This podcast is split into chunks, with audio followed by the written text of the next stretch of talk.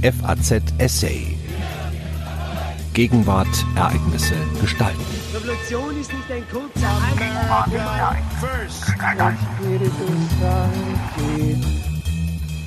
Die Katastrophe nach der Katastrophe. Seit zehn Jahren wird Angehörigen und Opfern des Love Parade Unglücks eine umfassende amtliche Aufarbeitung verweigert. Weder wurde ein Sonderermittler eingesetzt noch ein Untersuchungsausschuss. Der 44 Seiten umfassende Beschluss, mit dem das Landgericht Duisburg den Prozess Anfang Mai einstellte, ist voller Widersprüchlichkeiten und Verzerrungen, die vom Kern des Skandals ablenken. Wie war es möglich, dass die Genehmigung für eine Massenveranstaltung erteilt wurde, bei der sehenden Auges Gefahren für Leib und Leben der Besucher in Kauf genommen wurden? Ein Essay von Rainer Burger Ende Juni 2020 tritt die ehemalige Ministerpräsidentin Hannelore Kraft erstmals in dieser Legislaturperiode ans Rednerpult des nordrhein-westfälischen Landtags. Zehn Jahre nach der Love Parade-Katastrophe will das Parlament fraktionsübergreifend einen Antrag beschließen.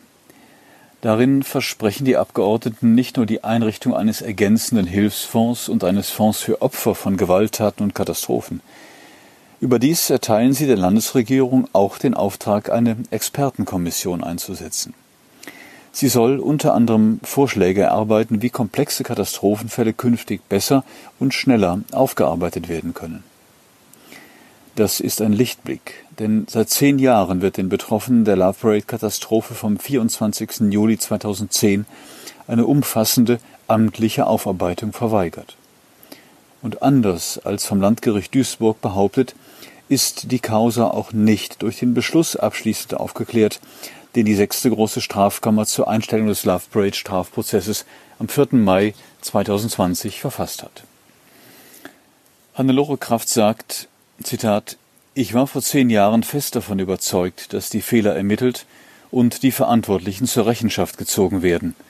Ich habe nicht Recht behalten. Zitat Ende dass das Landgericht den Love Parade Prozess wegen geringer Schuld ohne Urteil einstellte, sei zwar aus rechtsstaatlicher Sicht nachvollziehbar, doch für die Angehörigen der Todesopfer, die vielen Verletzten und Traumatisierten, schwer zu ertragen. Weder der mit 44 Seiten ungewöhnlich lange Einstellungsbeschluss des Landgerichts noch der heutige Beschluss des Landtags könnten den Verlust ungeschehen machen. Zitat es werden Wunden bleiben, auch Enttäuschung, auch Wut. Zitat Ende. Doch wollten die Volksvertreter eine Geste an die Angehörigen und die überlebenden Opfer des Love Parades richten. Sie komme von Herzen, sagt die SPD-Politikerin und ringt um Fassung.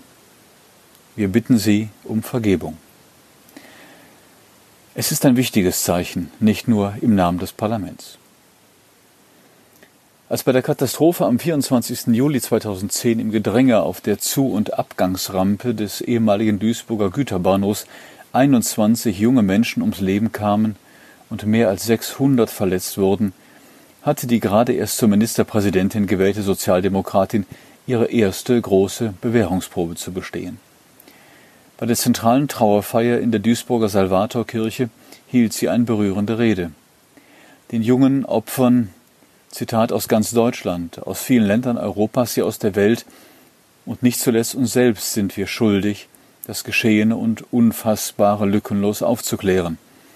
Wie konnte das geschehen? Wer trägt Schuld? Wer ist verantwortlich?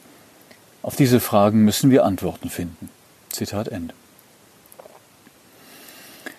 Dass dieses Versprechen bisher nicht eingelöst, dass die Love Parade Katastrophe nicht unabhängig aufgearbeitet wurde, ist sowohl dem Landtag als auch der führenden Ministerpräsidentin zuzuschreiben. Einen Sonderermittler setzte Kraft in ihrer Amtszeit nicht ein. Dabei ist es durchaus üblich, dass Landesregierungen sich aktiv um die Aufklärung komplexer Katastrophen bemühen. Nach dem verheerenden Großbrand im Düsseldorfer Flughafen 1996 berief der damalige nordrhein-westfälische Ministerpräsident Johannes Rau SPD eine Sachverständigenkommission ein, die ihre Analyse mit detaillierten Darlegungen über den zeitlichen Ablauf und die Brandursache nur wenige Monate später vorlegte. Für einen Love Parade Untersuchungsausschuss gab es im Landtag aus drei Gründen nie eine Mehrheit. Krafts Innenminister Ralf Jäger von der SPD hatte seiner Polizei direkt nach dem Unglück einen Persilschein ausgestellt, obwohl es früh Hinweise gegeben hatte, dass es auch beim Bilden von Polizeiketten vor und auf der Rampe zu Pannen und Fehlern gekommen war, die die Lage im kritischen Zeitraum noch verschärften. Die CDU wiederum hatte kein Interesse daran, die Vorgänge in der Duisburger Verwaltung eingehend zu durchleuchten, weil damals an deren Spitze mit Oberbürgermeister Adolf Sauerland ein christlicher Demokrat stand. Später hieß es dann sowohl von SPD und Grünen als auch von den beiden Oppositionsparteien CDU und FDP, man wolle den Ermittlungen der Duisburger Staatsanwaltschaft nicht vorgreifen. Die aber zogen sich lange hin und standen unter keinem guten Stern. Anfang 2014 stellte die Staatsanwaltschaft Duisburg die Anklageschrift fertig. Schon dieses Dokument war für viele Opfer und Angehörige eine bittere Enttäuschung. Zwar lautete das zentrale Ermittlungsergebnis, die Katastrophe sei wegen haarsträubender Planungs- und Genehmigungsfehler unausweichlich gewesen. Besonders die Zu- und Abgangsrampe sei deutlich zu eng gewesen, was den zuständigen Mitarbeitern im Duisburger Bauamt ebenso klar gewesen sei wie den Mitarbeitern der privaten Veranstaltungsfirma Lopavent. Doch dann war es zu einer fatalen Engführung der weiteren Ermittlungen gekommen. Denn die Staatsanwaltschaft folgerte aus ihren Erkenntnissen unter anderem, dass wegen der Planungsfehler die am Tag der Love Parade handelnden Personen, wie den Einsatzleiter der Polizei, gar keine Schuld treffen könne. Angeklagt wurden deshalb nur der frühere Duisburger Baudezernent Jürgen D. und fünf Mitarbeiter seines Bauamts sowie vier Angestellte von Lopavent. Nicht zu den Angeklagten zählten dagegen unter anderem Lopavent-Chef Rainer Schaller, Besitzer einer Fitnesskette, und der damalige Duisburger Ordnungsdezernent Wolfgang R., der sich in der Stadtverwaltung zur bedingungslosen Lopavent Fürsprecher gemacht und die Kollegen aus der Bauverwaltung unter andauernden Druck gesetzt hatte. Im Sommer 2010, als das Ruhrgebiet europäische Kulturhauptstadt war, sollte die Love Parade unbedingt stattfinden. Mehr als zwei Jahre lang prüfte das Landgericht Duisburg die Anklage. Im April 2016 entschied es dann, dass es überhaupt keinen Prozess geben soll, weil den Beschuldigten die Vorwürfe mit den vorgelegten Unterlagen nicht bewiesen werden könnten. Opferanwälte und Staatsanwaltschaft legten sofortige Beschwerde ein, der das Oberlandesgericht Düsseldorf dann nach mehr als einem Jahr Prüfung im April 2017 vollumfänglich stattgab. Ende 2017 wurde schließlich die Hauptverhandlung eröffnet. Doch seit Ende 2018 zeichnete sich ab, dass das Mammutverfahren nicht mit einem Urteil enden würde. Zu schwierig war die Beweisführung. Wer war konkret für welchen Fehler verantwortlich? Was genau ist die individuelle Schuld jedes Angeklagten? Entschieden trat der Vorsitzende Richter Mario Plein damals Befürchtungen entgegen, das Gericht wolle die Aufklärung mit einem juristischen Deal stoppen. Niemand müsse sich Sorgen machen. Zitat Mir ist es ein riesiges Anliegen, dass die Nebenkläger den maximalen Nutzen aus dem Verfahren ziehen. Zitat Ende. Die Fragen, die dringend zu beantworten seien, würden durch das Verfahren beantwortet. Zitat Wir werden sagen, was die Ursache für die Katastrophe war. Zitat Ende. Als Anfang 2019 zunächst gegen sieben der zehn Angeklagten das Verfahren eingestellt wurde, erneuerte Plein sein Versprechen. Egal wie der Prozess im Jahr 2020 ende, seine Kammer werde auf jeden Fall eine ausführliche Darstellung vorlegen. Der Einstellungsbeschluss vom 4. Mai 2020 ist allerdings nur in den Passagen überzeugend, in denen die Ereignisse am Unglückstag geschildert werden. Demnach kam es am 24. Juli 2010 zu einer fatalen Ursachenverkettung, weil Ordner und Polizeibeamte die Personenströme unkoordiniert steuerten und Zitat massive Störungen in der Kommunikation notwendige Absprachen teilweise unmöglich machten. Zitat Ende. Gleichwohl ist das Gericht überzeugt, das Urteil hätte noch am 24. Juli verhindert werden können, etwa indem der Zugang zum Festivalgelände rechtzeitig gesperrt worden wäre. Doch nachdem gegen 16.31 Uhr einige Zaunelemente an einer der Vereinzelungsanlagen geöffnet worden waren, bestand keine Möglichkeit mehr, die tragischen Ereignisse mit koordinierten Steuerungsmaßnahmen abzuwenden. Zur selben Zeit kippte nach Überzeugung des Gerichts am Fuß der Rampe die Stimmung von einer Lage mit feier- und kletterfreudigem Publikum in eine lebensbedrohliche Situation, aus der man vermeintlich nur kletternd entkommen konnte. Durch Wellenbewegungen stürzten immer mehr Besucher übereinander, so dass sie, Zitat, ineinander verkeilt in mehreren Schichten in einer Art Menschenhaufen übereinander lagen. Zitat Ende. Wolfgang Seibel, der an der Universität Konstanz den Lehrstuhl für Politik und öffentliche Verwaltung innehat, hält wesentliche Teile des Einstellungsbeschlusses für abwegig. Seibel erforscht seit Jahren Verwaltungsdesaster. 2014 legte er eine Untersuchung zum Versagen der Polizeibehörden von Bund und Ländern bei der Aufklärung der rechtsterroristischen NSU-Morde aus verwaltungswissenschaftlicher Sicht vor. 2017 publizierte er eine eingehende Studie zu den Verwaltungsabläufen bei der Love Parade.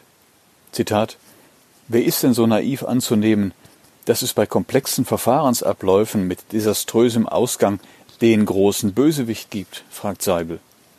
Und was soll die paternalistische Mahnung an die Betroffenen, es doch jetzt mal gut sein zu lassen? Wenn sich der Vorsitzende Richter schon so aus dem Fenster lehne, dann hätte er auch ein paar deutliche Worte zur absoluten Verantwortungslosigkeit leitender Verwaltungsbeamter der Stadt Duisburg finden müssen. Die Fehlentscheidungen der Verwaltung hätten die Katastrophe zwar nicht automatisch ausgelöst, seien keine hinreichende, aber zweifellos die notwendige Bedingung für den Tod von 21 Personen und das Schicksal von mehr als 600 Verletzten. Zitat einer breiten Öffentlichkeit ist bis heute nicht zur Kenntnis gebracht worden, wie es überhaupt zur Genehmigung einer Veranstaltung kommen konnte, von der die zuständigen Mitarbeiter der Stadtverwaltung genau wussten und in zahlreichen Aktenvermerken dokumentiert hatten, dass die gesetzlichen Sicherheitsbestimmungen nicht erfüllt werden konnten, moniert Seibel. Das alles hat das Landgericht durch die Begründung seines Einstellungsbeschlusses mit dem Hinweis auf Multikausalität in milden Nebel gehüllt. Zudem geht die Kammer mit mehreren Schlüsseldokumenten höchst selektiv um, so Seibel.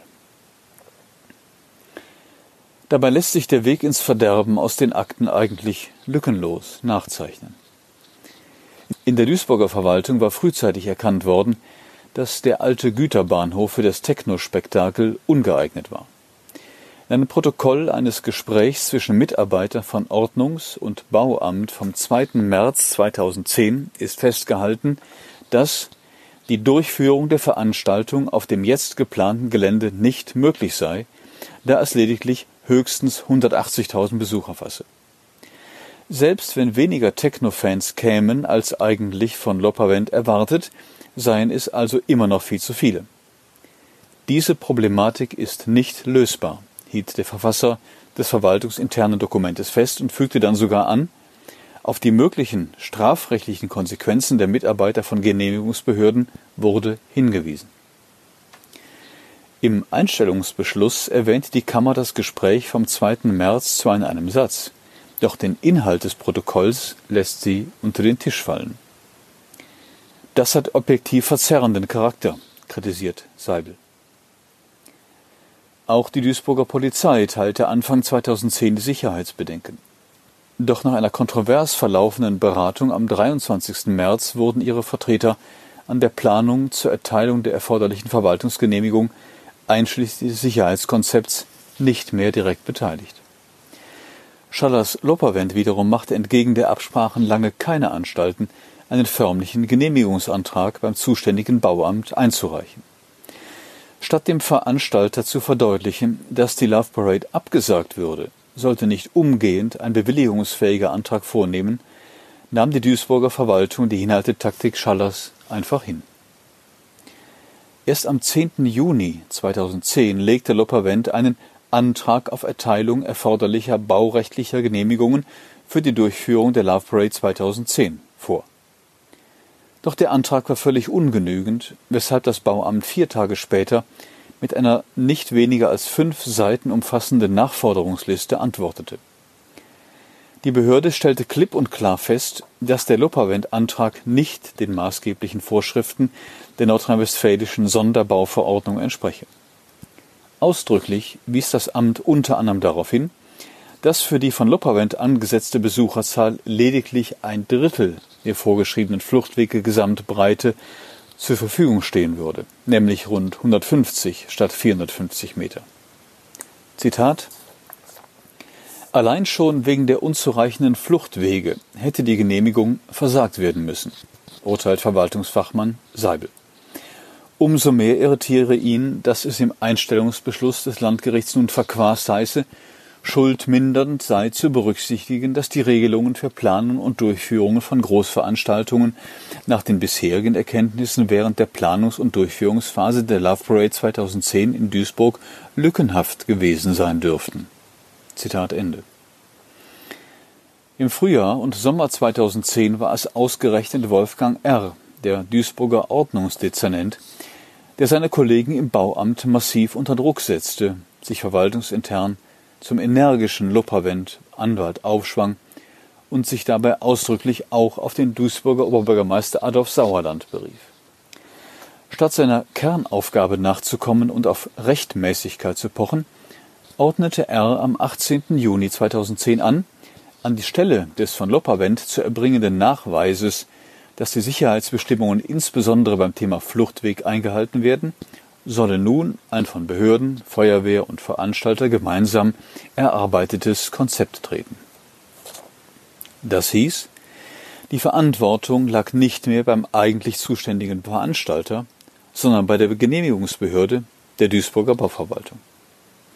Die Anordnung des Ordnungsdezernenten hatte nach Einschätzung von Seibel nur den Zweck, die gesetzlichen Sicherheitsbestimmungen gezielt zu unterlaufen und einen im Gesetz nicht vorgesehenen Verfahrensweg zu nutzen, von dem man annehmen konnte, er werde in jedem Fall zu dem politisch gewünschten Ergebnis führen, nämlich zu einer Genehmigung der Durchführung der Love Parade buchstäblich um jeden Preis. Baudezernent Jürgen D. protestierte zwar mit einem handschriftlichen Vermerk auf dem Dokument gegen das Vorgehen des Ordnungsdezernenten und lehnte eine Zuständigkeit und Verantwortung ab, da das Vorgehen in keinerlei Hinsicht einem ordentlichen Verwaltungshandeln und einer sachgerechten Projektsteuerung entspreche. Darüber hinaus unternahm er nichts und stellte sich auch nicht schützend vor seine Mitarbeiter, wie das seine Pflicht als Vorgesetzter gewesen wäre. Erstaunlicherweise wird dieser entlarvende Vermerk im Einstellungsbeschluss des Landgerichts nicht erwähnt. Höchst selektiv geht die Kammer dann wiederum mit einem anderen Schlüsselereignis auf dem Weg ins Verderben vor. Am 15. Juli 2010 fand im Ratssaal der Stadt Duisburg eine Besprechung über den Stand der Vorbereitung der Love Parade statt, an der unter der Leitung von Ordnungsdezernent Wolfgang R. nicht weniger als 36 Mitarbeiter von Polizei, Feuerwehr, Ordnungs- und Bauamt sowie von Lopavent teilnahmen. Nach kurzen Vorträgen wurden trotz ausdrücklicher Nachfrage von keinem Vertreter der anwesenden Institutionen Bedenken gegen die Planung der Love Parade geäußert, heißt es im Einstellungsbeschluss des Landgerichts Duisburg vom 4. Mai 2020 lapidar. Die Kammer zieht das als eines der wesentlichen Argumente heran, weshalb man den Angeklagten keinen Vorwurf machen könne. Der eigentlich relevante Sachverhalt ist dem Gericht keine Silbe wert. An jenem 15. Juli 2010 lagen noch immer keine genehmigungsfähigen Unterlagen vor, obwohl sie das Bauamt schon mehr als vier Wochen von Lopperwend angefordert hatte. Zitat Es gab also in der Ratssaalrunde überhaupt keine Grundlage für Fragen, Anregungen und Kritik, sagt Seibel. Die wiederholt vorgetragene Nachfrage von Sitzungsleiter Wolfgang R. sei nur dazu geeignet gewesen, Scheinlegitimität zu erzeugen. Sie habe manipulativen Charakter, da sie von der allein ausschlaggebenden Frage abgelenkt habe, ob die Love Parade überhaupt genehmigungsfähig war. Hätte Ordnungsdezernent R. verantwortungsbewusst gehandelt, hätte er der Runde das schildern müssen. Die einzig adäquate Aussage wäre gewesen, Liebe Firma Lopavent, es sind jetzt nur noch neun Tage bis zum geplanten Spektakel. Die Geduld der Stadt Duisburg ist am Ende. Schon zuvor war die Stellungnahme eines Strömungsphysikers eingeholt worden, die allerdings auf die gesetzlichen Genehmigungsvoraussetzungen gar nicht Bezug nahm. Nach dem ausdrücklichen Willen von Ordnungsdezernent R sollte diese Stellungnahme gleichwohl für die weitere Planung maßgeblich sein, obwohl sie schon wegen zahlreicher Absicherungsklauseln für den eigentlichen Zweck der Genehmigungsentscheidung schlicht unbrauchbar war. Auch hier ging es um Manipulation, denn dieses Pseudoprüfverfahren diente dazu, die massiven Bedenken der Duisburger Bauverwaltung einzuhegen, sagt Seibel. Doch trotz noch immer fehlender rechtlicher Grundlage genehmigte das Duisburger Bauamt die Love Parade am 23. Juli 2010, also buchstäblich in letzter Minute. Am Veranstaltungstag verzichtete das Bauamt dann, wie es noch in der Anklageschrift hieß, pflichtwidrig darauf, Mitarbeiter auf das Love Parade Gelände zu schicken. Dabei hatte die Behörde bei einer Begehung am 23. Juli festgestellt, dass ihre Sicherheitsauflagen nicht erfüllt und dass vor allem die ja Behörden bekannt ohnehin viel zu schmale Zu- und Abgangsrampe durch Hindernisse wie einen Bauzaun noch weiter verengt worden war. An der schmalsten Stelle betrug die Breite nun nur noch elf Meter. Das Oberlandesgericht Düsseldorf stellte dazu in seinem Beschluss zur Eröffnung der Hauptverhandlung im April 2017 noch fest, dass die Mitarbeiter der Duisburger Genehmigungsbehörde die Kontrolle ganz bewusst unterlassen hatten, Zitat, offenbar, weil sie befürchteten, in diesem Fall einen Auflagenverstoß und damit die Unsicherheit der Veranstaltung feststellen zu müssen. Zitat Ende. Der Einstellungsbeschluss des Landgerichts erwähnt das planvolle Unterlaufen selbst noch der eigenen Sicherheitsauflagen durch die Duisburger Verwaltung dagegen nun mit keinem Wort. Zitat, die Entscheidungen, die zur Genehmigung der Love Parade führten, waren nicht auf Stümperei, Dilettantismus oder sonstiges Unvermögen der Beteiligten zurückzuführen, sondern auf planvolles Kalkül leitender Beamter der Duisburger Stadtverwaltung, die sich über die Bedenken ihrer Mitarbeiter und der Polizei hinwegsetzten und die gesetzlichen Sicherheitsbestimmungen gezielt umgingen, sagt Seibel. Aus den Akten gehe hervor, dass viele der Beteiligten von den Entscheidungen und ihren Auswirkungen durchweg ein klares Bild gehabt hätten. Zitat Und sie kannten auch die damit verbundenen Risiken für die Besucher der Love Parade. Zitat Ende. Auch wenn man in der Gesamtschau eine individuelle strafrechtliche Verantwortung ausschließe, ändere das nichts an der institutionellen Verantwortung von Staat und Verwaltung. So begrüßenswert der Love Parade Beschluss des Landtags von Ende Juni auch sei, an eine Rekonstruktion der Ereignisse sei offenbar nach wie vor nicht gedacht, moniert Seibel. Zitat, der eigentliche Lackmustest steht erst an. Ob das Land Nordrhein-Westfalen für eine unabhängige Untersuchung und Dokumentation von Vorgeschichte und Hergang der Love Parade Katastrophe und die abgestuften Verantwortlichkeiten sorgt, oder ob sich abermals die Kultur der Verantwortungslosigkeit durchsetzt, die die Katastrophe vor zehn Jahren erst möglich gemacht hat. Zitat Ende. Nordrhein-Westfalen könne sich seine Nachbarn im Westen zum Vorbild nehmen. In den Niederlanden leiste das Dutch Safety Board nach Katastrophen und behördlichen Fehlleistungen unabhängige Aufklärung. Seibel Es stünde der Landesregierung oder der Stadt Duisburg vollkommen frei, das Safety Board um eine Untersuchung zu bitten, zumal es sich um eine hochrenommierte ausländische Einrichtung in geografischer Nähe ohne Interessenkollision handelt. Zitat Ende. Sie hörten einen Essay von Rainer Burger. Er ist Korrespondent der Frankfurter Allgemeinen Zeitung für Nordrhein-Westfalen. Am Mikrofon verabschiedet sich Ihr Daniel Deckers. FAZ Essay. Ereignisse gestalten.